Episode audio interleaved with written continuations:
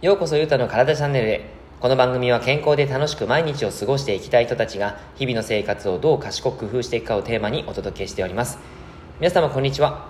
今日は食生活パフォーマンスを高める食事術という内容をお話ししていこうと思います、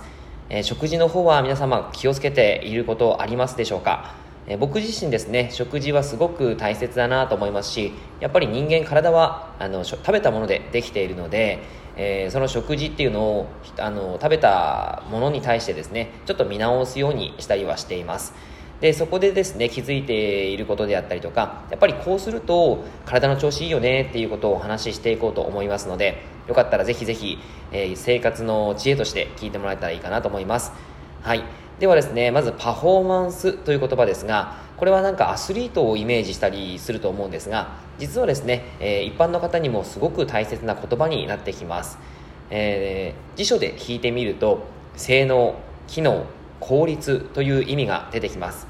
これはですねやっぱりアスリートに限らず体のパフォーマンスが向上することによって日常生活が快適に過ごせたりとか痛みや違和感に悩ませな悩ませられなくて、えー、済む状態になるということです、えー、日々過ごしていく上で毎日がすっきり気持ちいい状態で入れたらとってもいいですよね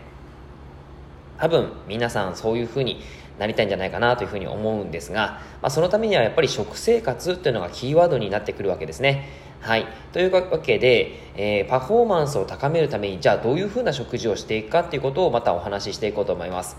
えー、これはですね賛否両論結構あるんですが朝食を毎日食べること。これはですね僕は賛成派です、えー、すごくそのなんていうか反対派の人はあのもともと人間は2食だったということでですね、えー、言ったりはしてますが僕は3食食べることを推奨してますしもっと食べることを推奨します、えー、5食6食、えー、そのくらいの分食ですねやっていただやっていくことがおすすめだったりします。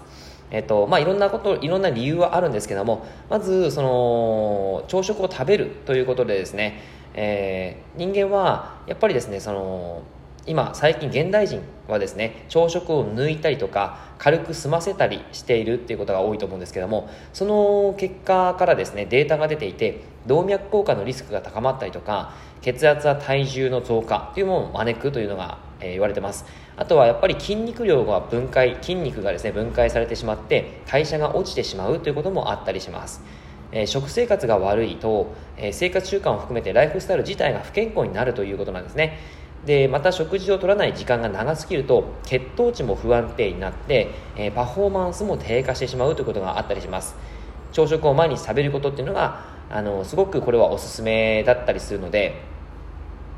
ご自身のその朝食の取り方っていうのは一つ見直してあげるといいかなと思います、まあ、とってもちょっと簡単にまとめていますがあの朝食はとても大切だと思います。はい、そしてですね、えー、あとはそのパフォーマンスを高めるためにやっぱり食品ですね食材というのを確認しなければいけないですが、えー、実はですね隠れアレルギーを持っている方も意外といると思います、えー、これはですねもともと何にもなかったよっていう